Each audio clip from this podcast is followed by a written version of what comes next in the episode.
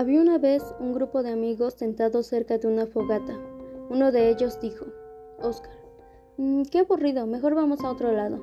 Emily, sé de un lugar a donde podemos ir. Muchas personas cuentan historias sobre ese lugar. La verdad, me da curiosidad saber si los mitos son ciertos. Vamos. La idea de Emily era ir a una casa embrujada. Todos estuvieron de acuerdo en ir a ese sitio.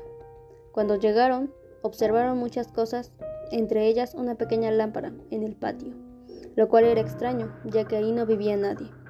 Entraron a la casa. Inesperadamente encontraron algo que los sorprendió, un mapa del tesoro. Se rieron incrédulos, pero luego recordaron que era una casa muy antigua. Fueron encontrando muchas otras cosas, y sin darse cuenta, entraron a la parte más profunda de la casa. Entre pasillos y puertas secretas, antes de llegar a la última habitación, Sintieron un escalofrío en el cuerpo. Peter. Mejor hay que irnos. Oscar. Buena idea, pero si nos vamos ahora no podremos ver las cosas que aquí se encuentran. Miren el lado bueno. Aquí aún estamos bien. Tenemos el mapa. Tal vez nos llevará al tesoro. ¿Se imaginan? Todos estaban pensando en lo bueno que sería hallar el tesoro. Se asomaron y entraron por una pequeña puerta.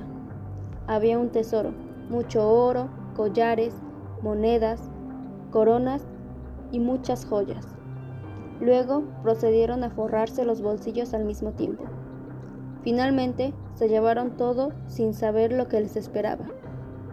Llegaron a casa. Pensaron lo millonarios que eran, pero no todo estaba bien. Se fueron a la cama. Un sueño mientras dormían abrumaba su mente. Era su muerte se convirtieron en verdaderas pesadillas.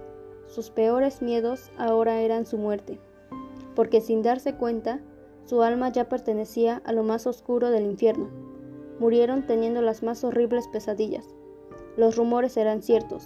Los viejos dueños hace tiempo se dedicaron a cientos de cosas satánicas.